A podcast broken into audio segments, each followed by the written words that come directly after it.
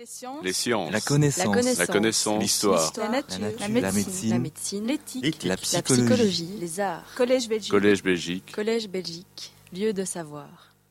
Un sujet qui, comme, comme vient d'ailleurs de, de le rappeler Michel, est un sujet d'actualité, en tout cas depuis la crise de, de 2008 et encore ces jours et ces semaines euh, derniers. Et en fait, il est, le fait qu'il soit d'actualité n'est pas neuf. Il est, si je puis dire, d'actualité depuis très longtemps. On, peut se souvenir, par exemple, qu'en 1924, 1924, pour la première fois, la Chambre de commerce américaine aux États-Unis s'est dotée, a voulu se doter, a dû se doter d'un code d'éthique. Il est vrai, après un discours virulent du secrétaire au commerce de l'époque, un certain Herbert Hoover, qui allait d'ailleurs devenir président des États-Unis quelque temps après, et qui avait vilipendé le comportement non éthique des grands hommes d'affaires industriels et industriels américains en 1924. Alors le titre, euh, comme le rappelait Michel, c'est ce soir une éthique pour l'économie de marché. Je dirais, comme on est à la Philharmonique, qu'on peut appeler ce genre d'exposé ou de, de réflexion soit une sonate, soit un opéra, soit une symphonie, mais la partition est un peu toujours la même.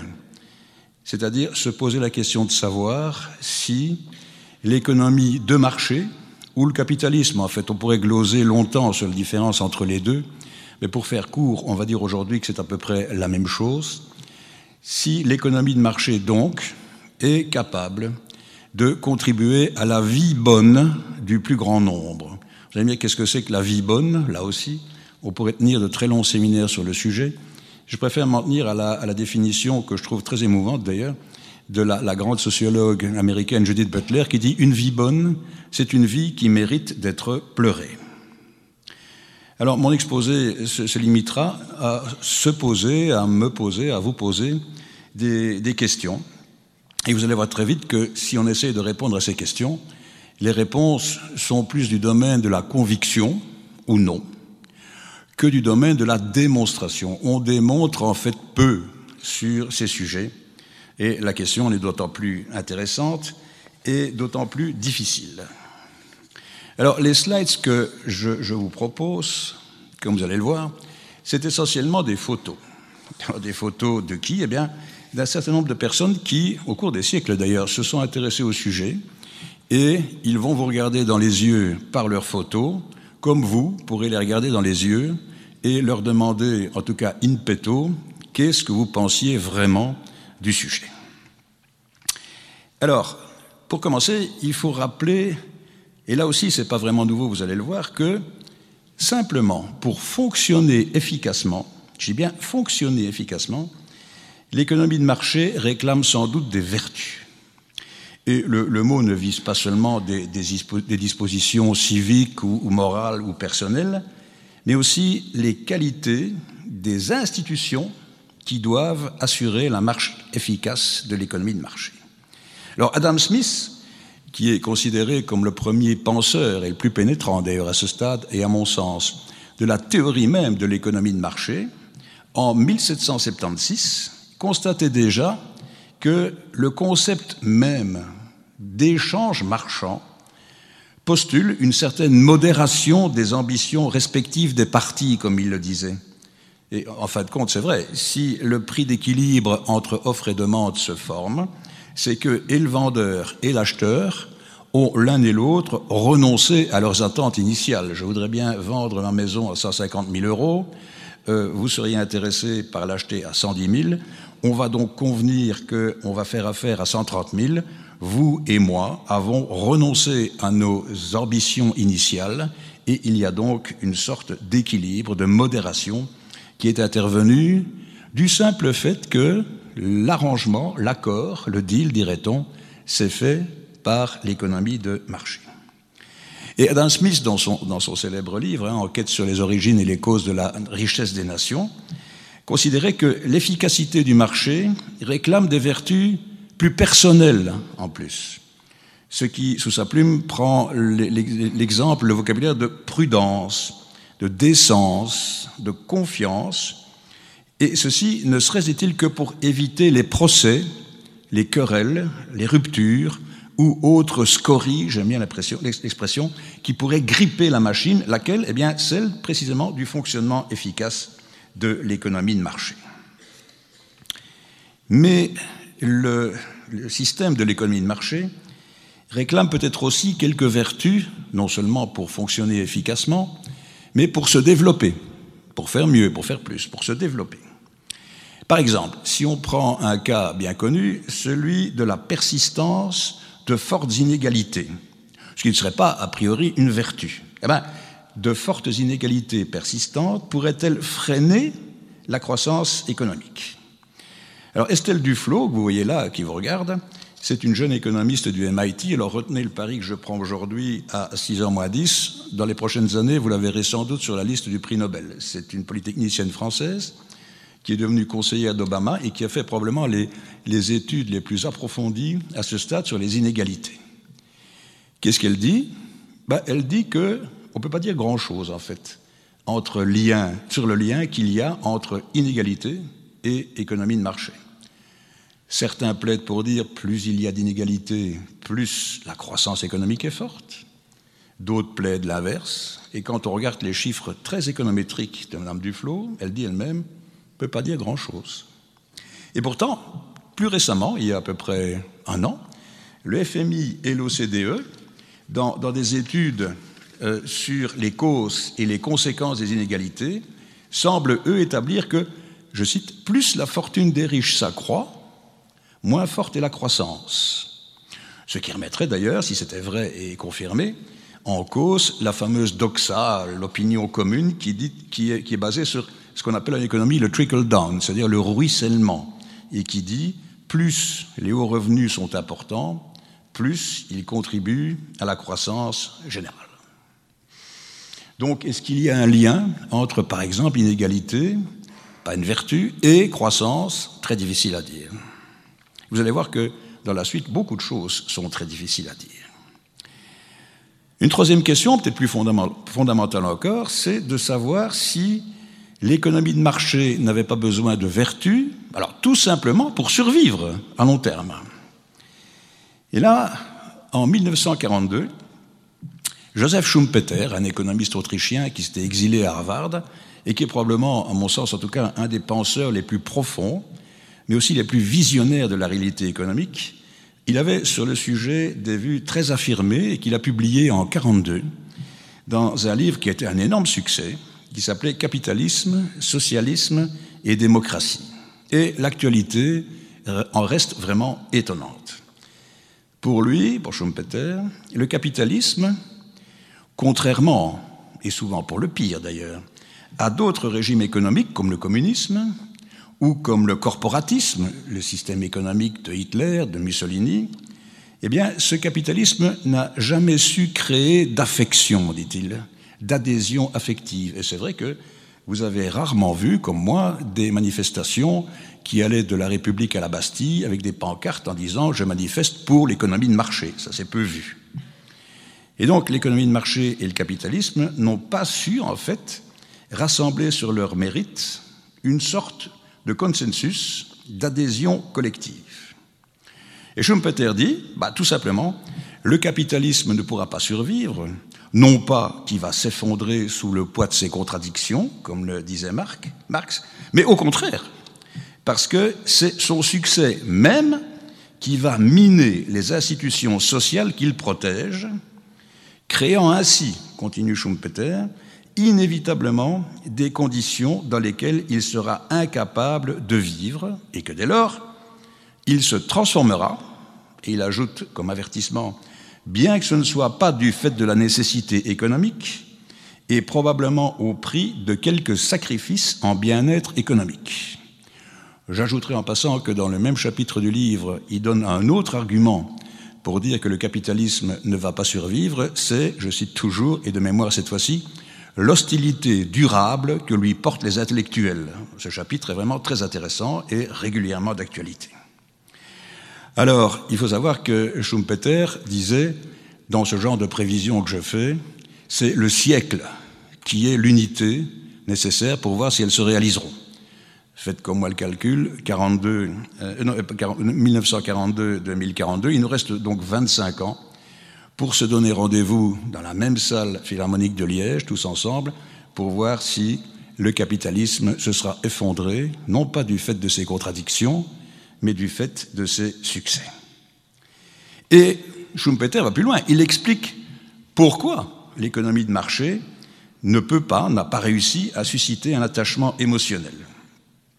Il, il pense que la mise en évidence de ses succès d'hier et de ses promesses de demain au bénéfice de l'ensemble de la société sera toujours occultée par ses défauts d'aujourd'hui.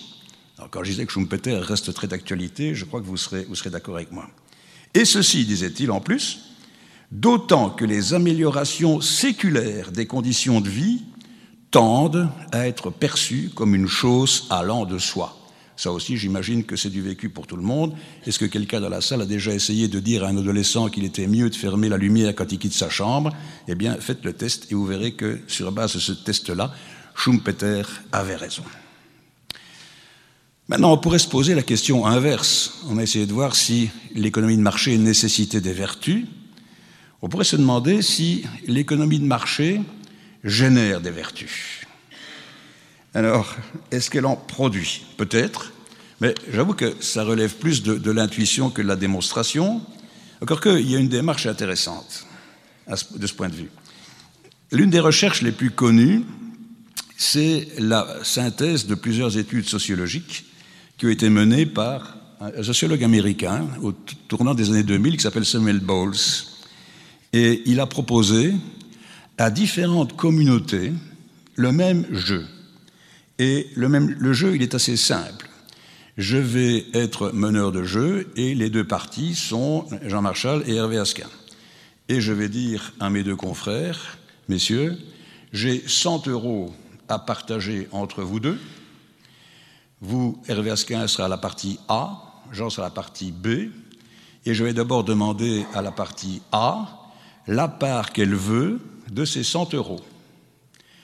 Hervé va choisir un chiffre, et je dirais à Jean, et toi tu auras là le solde, c'est-à-dire x 100 moins x, pour autant que tu l'acceptes. Et si tu ne l'acceptes pas, aucun des deux n'aura rien. C'est un jeu assez simple. Alors, la pure logique économique, celle du trader, si je puis dire, c'est que Hervé dise, je prends 95 euros. Je me tournerai vers Jean en disant, tu acceptes les 5 euros Très logiquement, il doit dire oui, puisqu'il vaut mieux avoir 5 euros que rien. Ça, c'est la logique économique pure. Alors, Bowles, il a mené ce jeu, il a appliqué, il a enquêté euh, devant tout un tas de, de populations très différentes. Et si on détaille les résultats de cette enquête, de ces enquêtes, il apparaît que plus les populations qui sont soumises au jeu pratiquent l'économie d'échange, l'économie de marché, plutôt que l'autarcie, l'élevage, la chasse, les structures de clans, eh bien, plus la somme offerte par A va s'approcher, non pas de 95, mais de 50. Et Bowles dit, ça ne démontre rien, ce que je mets en évidence, mais ça suggère, ouvrez les guillemets, quelque chose d'assez profond sur la manière dont le marché détermine les comportements et les relations entre les hommes. Le marché nous apprendrait ainsi à nous comporter décemment avec des gens qu'on ne connaît pas. Les relations ponctuelles, c'est-à-dire immédiates, on y reviendra là-dessus, entre des acteurs relativement anonymes, qui est le cas dans une économie de marché, eh bien, quand elles prévalent, elles sont au total plus équitables. Et à l'inverse, moins les économies sont basées sur l'échange marchand, plus ce sont des conflits qui apparaissent. Les joueurs A et B de sociétés non marchandes auraient plutôt tendance pour A à offrir très peu à l'autre, et pour B de refuser le solde, décidant ainsi rationnellement contre son intérêt les relations entre les individus sont plus personnalisées dans ces sociétés, elles sont répétitives, elles sont tenantes, l'un tient l'autre, ancestrale, et les valeurs de clan dominent. Alors, on voit que cette lecture va plus loin que le constat finalement assez, assez pragmatique et utilitaire formulé par Smith, qui disait que bah, l'économie de marché, elle réclame des vertus. C'est pour d'abord éviter les litiges et les coûts qui hypothèquent l'efficacité. Ici, elle a induit l'idée que la relation marchande génère des vertus. Pas étonnant que le Wall Street Journal s'en soit emparé en criant victoire et fait à la une, vous le voyez là, le 24 janvier 2002, un très grand écho à, à cette étude, et je cite ce que vous ne pouvez pas lire, Beaucoup pensent, dit le quotidien des affaires, que l'économie de marché rend les gens égoïstes et amoraux. Cette vue est au moins trop simpliste, sinon complètement fausse. En fait, les marchés nous apprennent à nous comporter décemment avec les étrangers. Alors, pour définitif qu'il apparaisse, ce jugement est peut-être excessif, notamment si on saute quelques années et qu'on note qu'en 2010, une autre étude a, démontré que dans des très petites communautés isolées de Colombie ou de Nouvelle-Guinée, eh les populations ont affiché dans ce jeu des résultats de décence égaux, voire supérieurs à ceux des Américains. Ou encore en 2013, un jeu un peu modifié mais qui respectait l'esprit a été proposé par un zoologiste qui s'appelle Daniel Proctor, d'une part à des populations de chimpanzés et à d'autre part à des populations d'enfants. Et les résultats de ces deux populations sont à peu près les mêmes, ce qui jette un trouble sur le titre du Wall Street Journal. Mais on peut encore aller beaucoup plus loin pour prétendre ou en prétendant que le marché génère des vertus, mais avec un tout autre point de vue. Alors, ce point de vue, il est celui de Frédéric Hayek, prix Nobel d'économie, grand philosophe de la société, prix Nobel d'économie d'ailleurs, et qui est souvent tenu comme le père de la pensée néolibérale.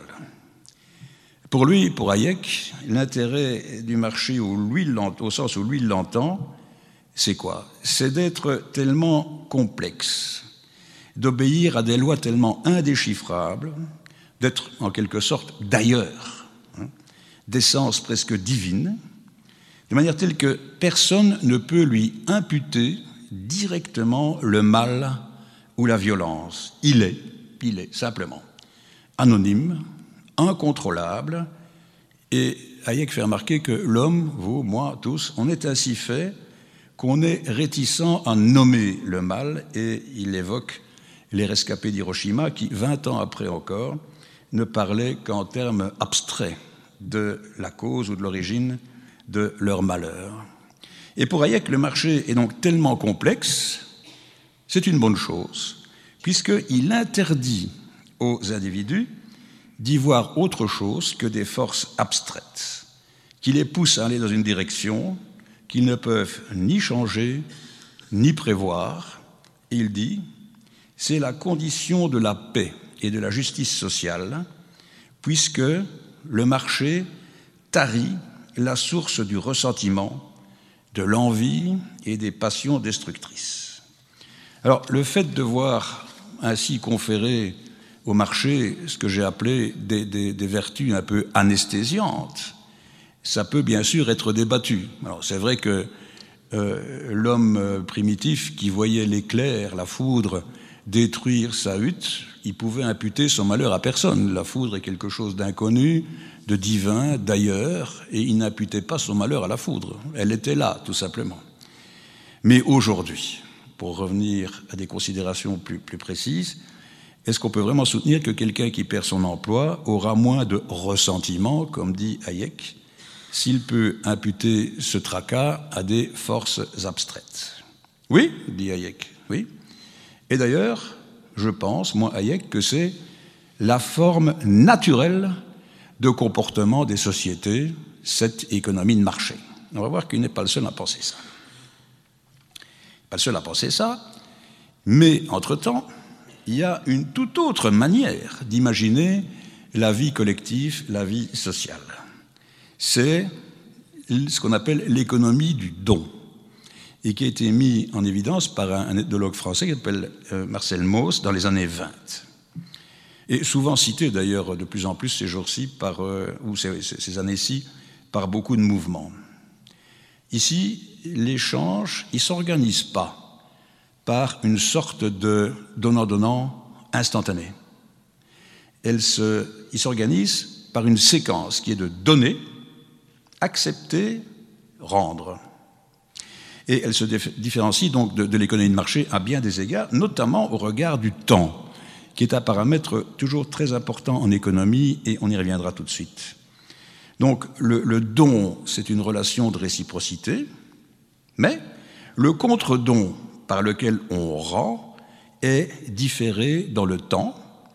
Le temps est nécessaire pour permettre la contre-prestation. Je cite Mauss, qui dit Rendre immédiatement signifierait qu'on se dérobe au poids de la dette, qu'on redoute de ne pas pouvoir l'assumer, qu'on tente d'échapper à l'obligation, à l'obligeance qui vous oblige, et qu'on renonce à l'établissement du lien social par crainte de ne pouvoir être assez munificent à son tour. Le laps de temps nécessaire est celui, est celui de la dette qui maintient le lien social actif. Et Maurice Mauss dit exactement la même chose que Hayek. Il dit c'est une forme tellement évidente de l'échange parfait que c'est celui-là qui est la forme naturelle vers laquelle devraient tendre nos échanges sociaux. Donc il est aussi sûr de lui que Hayek. Mais est-ce que c'est vrai? Est-ce que c'est vrai ça? Et un cas célèbre il y a quelques années dans le sud algérien a, posé un vrai problème à la cohérence sociale de la communauté lorsqu'un jeune homme d'une famille ayant presté pour aider la récolte d'une autre famille a demandé non pas à pouvoir recevoir le contre-don un an après, mais à être payé tout de suite. Il y a eu un vrai problème. Or, un sociologue comme Bourdieu, qu'on ne peut pas critiquer comme étant un défenseur béat de l'économie de marché, pour le dire gentiment, Bourdieu y fait remarquer à propos de cette notion de temps entre don et contre-don, entre donner et rendre, qu'en fait, ça établit une relation de supériorité entre le donateur et le donataire. Et pour Bourdieu, ce laps de temps permet au donateur de faire violence au donataire. Il est contraint de rester débiteur. Et Bourdieu va plus loin et dit, dans ce système, la violence est en fait masquée sous une apparence de générosité sans calcul. En fait, le donataire reste dans la dépendance du donateur. Vous connaissez peut-être comme moi ce proverbe africain très puissant qui dit La main qui donne est toujours au-dessus de la main qui reçoit. Donc, on peut certainement se poser des questions, et Bourdieu le fait le premier, sur la pertinence de l'économie du don et du contre-don, et encore plus peut-être sur la prétention de Marcel Mauss d'en faire, comme le faisait Hayek pour l'économie de marché, une forme universelle vers laquelle un jour ou l'autre nos sociétés vont tendre. Mais si je vais un peu plus loin en reprenant le débat sur le don et le contre-don, don, pardon, et sur le temps, ce qui libère, ce qui libérerait l'individu dans l'économie de marché, ce serait une sorte je, prends le néologisme, d'immédiateté dans la résolution de l'échange. Clac, il y a échange marchand, et l'échange est résolu tout de suite par l'échange de monnaie.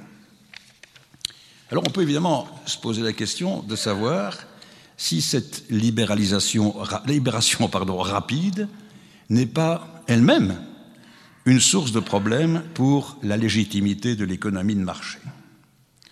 Et une illustration que je trouve assez interpellante d'un possible effet boomerang, elle est basée sur ce qui est, tout le monde en convient, la réussite la plus incontestable de l'économie de marché, la satisfaction des besoins du consommateur. Mais quel besoin? Quel besoin? Alors, quand je dis que le sujet n'est pas neuf, dès 1899, il y a l'économiste et sociologue américain Thorstein Veblen, a écrit un livre resté très célèbre qui s'appelle Théorie de la classe de loisirs. Et il observait qu'à partir du moment où les besoins vitaux des individus sont satisfaits, l'acte de consommation obéit à un souci de différenciation. Il s'agit avant tout de se démarquer du voisin ou du proche. Une Rolex donne l'heure, cette montre-ci aussi, elle donne à peu près la même heure, mais une Rolex se différencie son propriétaire, ma montre moins, ou pas. Alors Bourdieu, le même, va reprendre ce constat aussi, mais il va observer que, contrairement à ce que pensait Veblen d'ailleurs, la consommation ostentatoire ne relève pas d'une recherche intentionnelle de différenciation, mais de lutte entre groupes, qui sont menées dans un mode largement inconscient, structurant ainsi la société entre gens capables de se différencier et d'autres non. Quoi qu'il en soit, vous avez remarqué, vous avez observé, vous avez compris qu'on passe ici de l'ordre du besoin, qui postule une relative satiété à un moment donné, à l'ordre du désir, auquel, comme l'on sait, toute limite est étrangère. Et en 2006, Zygmunt Bauman, qui, est un sociologue anglais, aujourd'hui d'ailleurs un des plus commentés au monde, a introduit, euh, pour donner suite à ses considérations, le concept de société liquide, quelque chose qui personnellement me parle beaucoup. Et la société liquide pour Bauman, c'est quoi et ça vient de quoi? De deux choses. D'abord, aujourd'hui, les situations, dit-il, se modifient tellement vite, toutes les situations, que les gens ne réussissent plus à consolider leur façon d'agir en procédure ou en habitude, c'est-à-dire de transformer le faire en être et, a fortiori, ne parviennent plus à se projeter dans le futur, ni même à en imaginer un de futur pour eux. Et d'autre part, B, comme dans les sociétés occidentales, les nôtres, on a pour l'essentiel rejeté l'idée du sacrifice, du sacrifice de l'individu à une quelconque collectivité, tout ce qui était les anciens fournisseurs d'identité, si je puis dire, qui étaient l'école, l'État patriotique, la religion, le village, eh bien, ils sont devenus incapables d'assurer ce rôle de fournisseur d'identité, il n'y a donc plus non plus de passé. Comme il n'y a pas de futur projetable, imaginable, comme il n'y a plus de passé, l'individu est ainsi amené à vivre dans une sorte, je trouve l'expression de Bauman est très bonne aussi, dans une sorte de présent perpétuel. Lequel? Eh bien, un présent perpétuel où la consommation est la seule dimension existentielle. Et donc la consommation ne serait plus pour nous aujourd'hui un besoin à garantir, ce qui est la base, ni même une satisfaction à maximiser, non plus qu'une distinction à afficher, comme pour Veblen ou pour Bourdieu, mais elle est devenue une identité à acquérir. Alors en écrivant ça, je, je trouve un exemple que vous avez peut-être trouvé baroque, mais qui me semble assez parlant. Eh bien, ces chaussettes sont des chaussettes Calvin Klein. Et rappelez-moi le slogan de Calvin Klein, c'est Be yourself.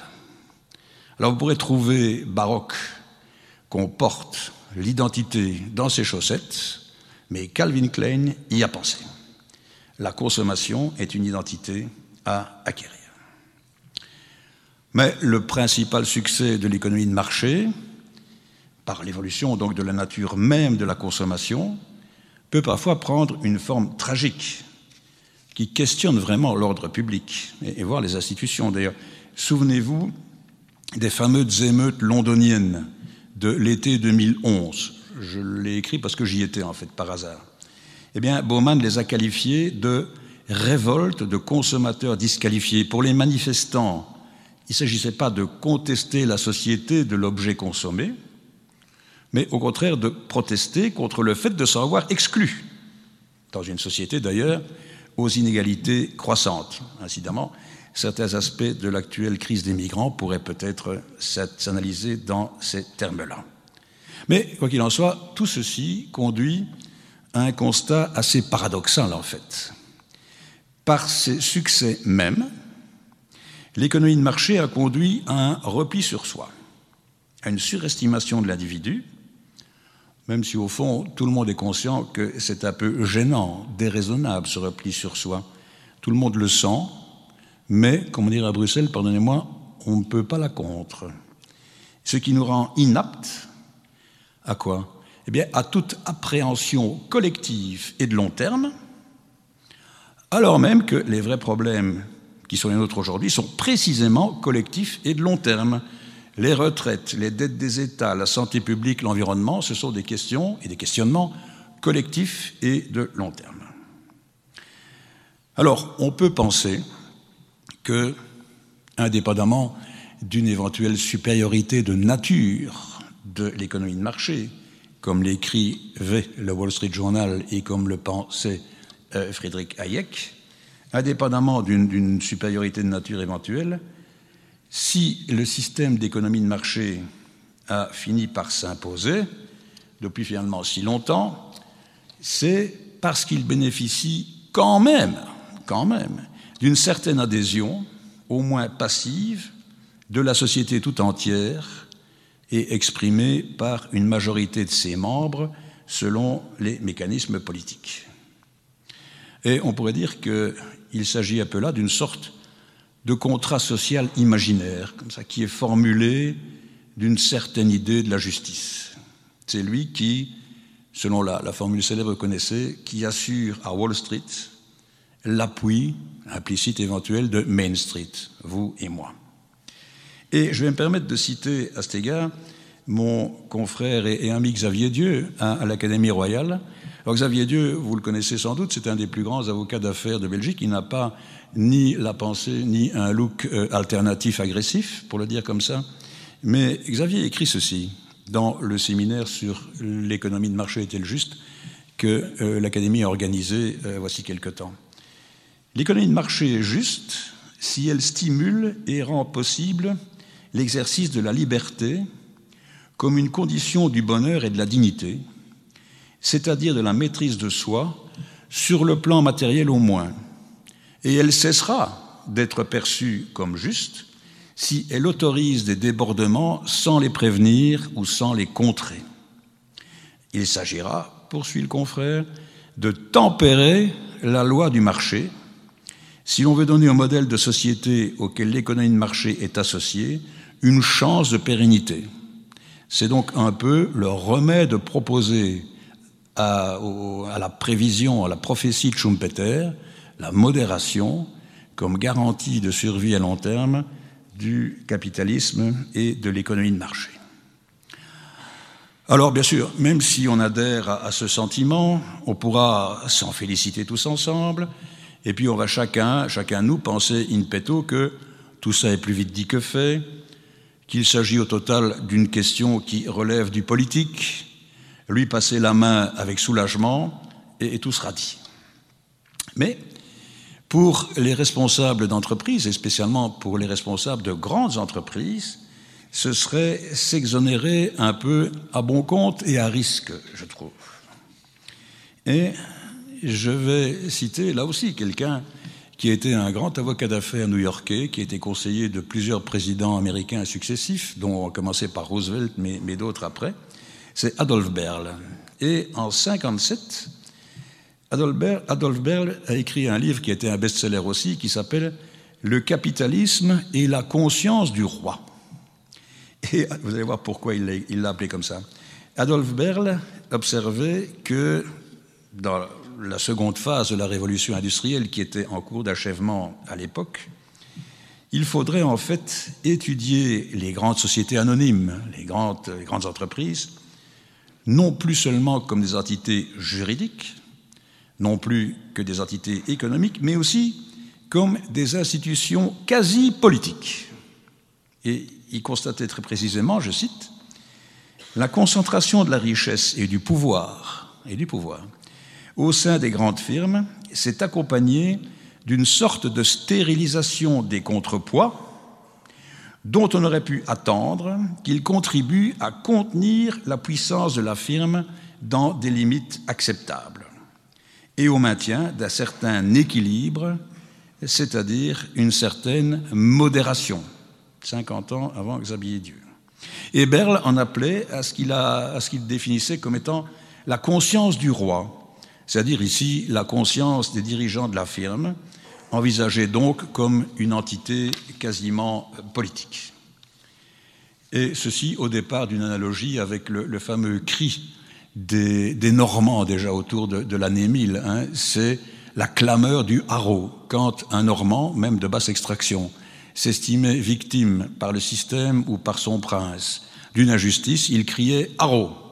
Et le prince lui-même devait euh, sursoir ou renoncer à ses projets. C'est pas neuf. Quand on a enterré Guillaume le Conquérant à Rouen autour des années 1080, eh bien, il y a un pauvre homme qui a constaté qu'on a enterré le roi sur son territoire, et il a crié haro, et on a changé l'endroit de la sépulture du roi. Alors, cet appel, le haro, il était souvent exprimé dans le livre de, de Berle dans des termes qui sont aujourd'hui ceux de ce qu'on appelle la responsabilité sociale de l'entreprise.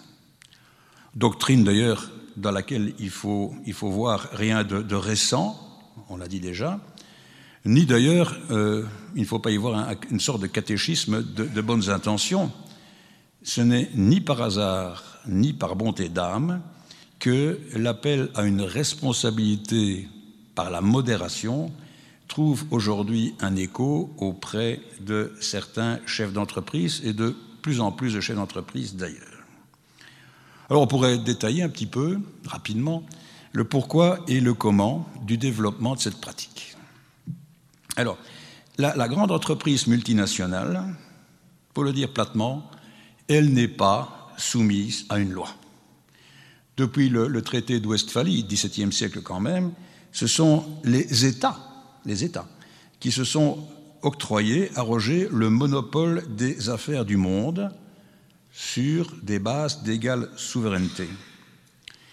Le droit international qui en est issu, de ce traité et de ce principe, produit, en conséquence, peu d'effets directs sur les personnes ou sur les entreprises. Bah, aujourd'hui, par exemple, l'exemple d'actualité, mais je vais un peu le maquiller, aujourd'hui encore, un État peut être en contradiction avec les règles de l'Organisation mondiale du commerce, mais une entreprise, non. Et une tentation va s'en suivre, évidemment, pour les multinationales, c'est de rechercher le mieux-disant juridique, c'est-à-dire l'État qui sera le plus tolérant du point de vue des droits fiscaux, des droits sociaux, des droits environnementaux, du droit commercial. Oui, mais cette idée, en fait, trouve vite ses limites. Et le, marché jungle, hein, ce que je viens de décrire ne, convient pas vraiment aux entreprises. Et Smith, Adam Smith l'avait déjà fait remarquer à l'époque. Lorsqu'il n'y a pas de règles ou de lois, celles-ci vont émerger naturellement. Ben, pourquoi? Parce que fondamentalement, les entreprises ont besoin de règles et de préférence de règles qui leur conviennent. Et il est donc logique que les entreprises prennent des initiatives qui concourent à l'émergence et au développement de ces règles-là. Et comme l'explique dans un, livre magnifique d'ailleurs Benoît Friedman, autre confrère de l'Académie, ce besoin de règles et de normes, en fait, va fournir deux explications à l'évolution du comportement des chefs de grandes entreprises, montrant bien qu'il s'agit là d'une conscience de leur intérêt et pas d'un catéchisme de bonnes intentions. La première raison, elle est liée à l'objectif de ce qu'on appelle la coordination. C'est un besoin essentiel des producteurs. Il s'agit de s'accorder, pour le dire comme ça, euh, au mieux entre entreprise et clients. C'est le domaine de la norme. La norme, elle est produite par les entreprises pour organiser au mieux leurs activités. Elle a d'abord été technique, la nature du produit, et puis elle va concerner, elle a concerné de proche en proche la qualité des procédures, les comportements eux-mêmes, pour arriver à une sorte de norme des normes, qui est aujourd'hui un nouveau corpus euh, qui a été autoproduit par des entreprises. Exemple, eh bien, un exemple, c'est la fameuse démarche bottom of the pyramid. Ça veut dire que des entreprises considèrent que, en desservant des populations pauvres, une entreprise va générer des profits. Pourquoi?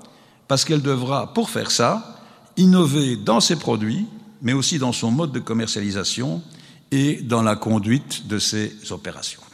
Premier objectif, première raison explicative, la coordination. Deuxième raison, eh bien, ce sont les raisons de réputation, celle qui fait que l'on est un honorable membre d'un club honorable ou pas. Et cette appartenance, elle se prouve au club honorable sous le contrôle des pairs, des concurrents, mais pas uniquement. Interviennent aussi dans ce brevet d'honorabilité, si je puis dire, tous ceux qui sont a priori opposants à la grande entreprise, les ONG, les groupes de pression, les médias, les forums qui sont constitués autour de, des watchdogs divers et qui, et qui, en fait, surveillent l'entreprise. Et l'entreprise, la grande entreprise, en fait, elle demande ce contrôle, en fait. Elle, demande, elle le demande pour se sentir freinée dans ses pires élans. En fait, si je dois résumer en un mot, c'est retenez-moi où je fais un malheur. Elle demande à être freinée dans ses pires élans et il y a clairement dans ce mouvement une recherche de légitimité. Alors je pourrais vous donner beaucoup d'exemples de grands groupes qui ont, qui ont choisi la euh, doctrine de la responsabilité sociale des entreprises pour des raisons assez évidentes. Prenez par exemple Dupont de Nemours. Alors Dupont de Nemours, grand groupe américain, depuis 2006, il a inscrit très profondément dans ses valeurs et dans ses modes de management les questions de sécurité et d'environnement. Alors, c'est pas pour rien, c'est que Dupont de Nemours, vous le savez peut-être, ça a été d'abord un producteur de poudre à canon. Depuis 1802, pendant la guerre de sécession américaine, 75% de la production de Dupont de Nemours était de la poudre à canon destinée bien sûr aux deux camps. Pendant la Première Guerre mondiale, 50% de la production du pont de Nemours était de la poudre destinée aux armées euh, d'un camp. Pendant la Deuxième Guerre mondiale, 25%. Et après la Seconde Guerre mondiale, euh, pardon, un peu avant la Seconde Guerre mondiale, Dupont de Nemours a lancé le plomb tétraéthyle. Alors, si la formule chimique vous échappe, vous, ceux qui roulent à l'essence, l'expérimentent tous les jours, puisque c'est ce qui est l'antidétonnant dans une essence, au plomb ce qui pose évidemment, on le sait maintenant, de graves problèmes d'environnement. Et donc, ce n'est pas étonnant que Dupont de Nemours a pris comme valeur essentielle la sécurité et l'environnement. Unilever, par exemple, gros acheteur mondial de thé, et principalement dans des pays émergents. Vous avez peut-être remarqué que depuis 20 ans et plus, le prix du thé a baissé de 35%, ce qui a évidemment appauvri les producteurs. Le groupe Unilever a considéré que ce partage, qui était devenu trop inégal de la valeur entre producteurs et distributeurs, était une menace pour la stabilité économique et sociale à long terme de la filière.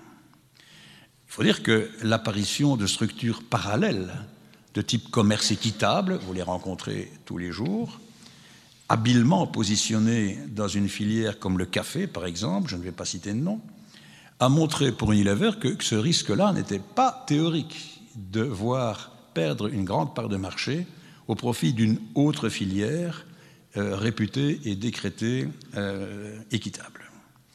Et donc Unilever a pris d'importantes décisions, paiement de prix supérieurs aux cours mondiaux, conditions sociales plus favorables, actions locales dans la santé et dans l'éducation, et ceci dans le cadre d'un partenariat avec la puissante ONG américaine Green Forest Alliance.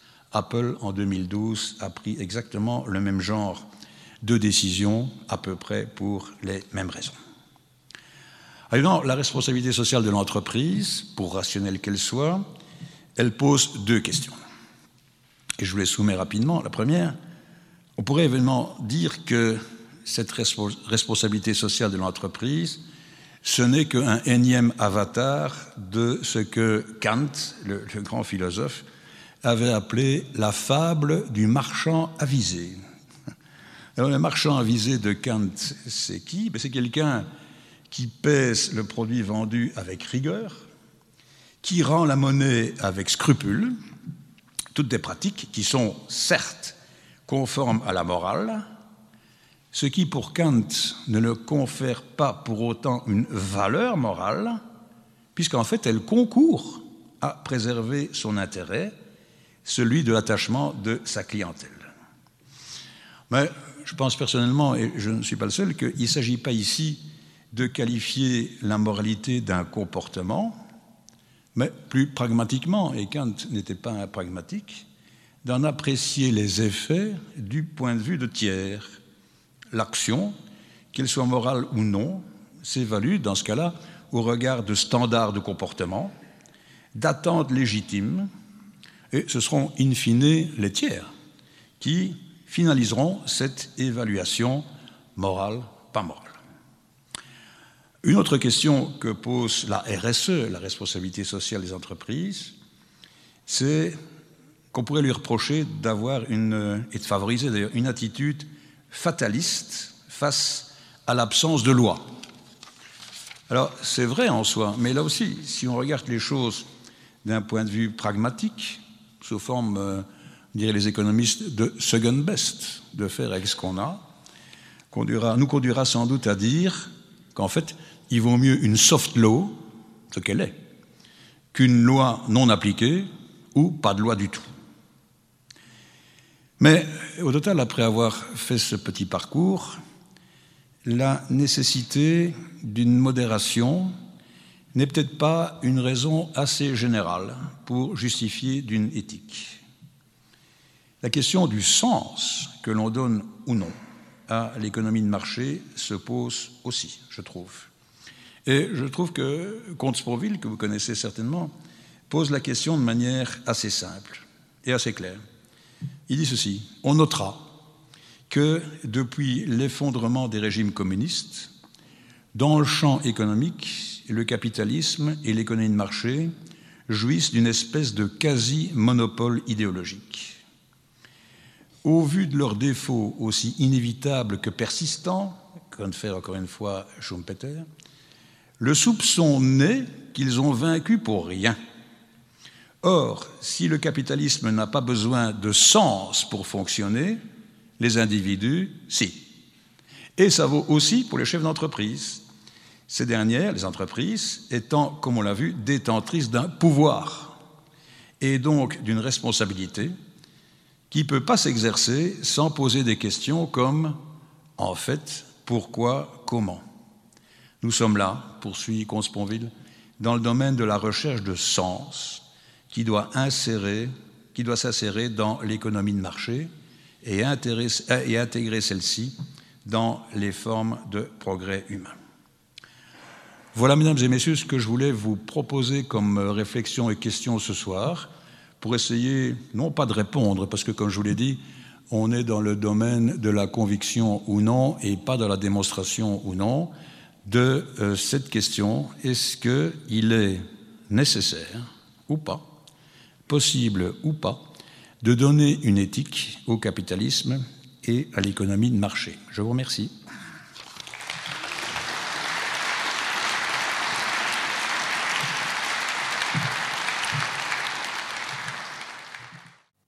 Les sciences, la connaissance, la connaissance, l'histoire, la, nature, la médecine, l'éthique, la, psychologie, les arts, Collège Belgique, Collège Belgique, Collège Belgique, lieu de savoir.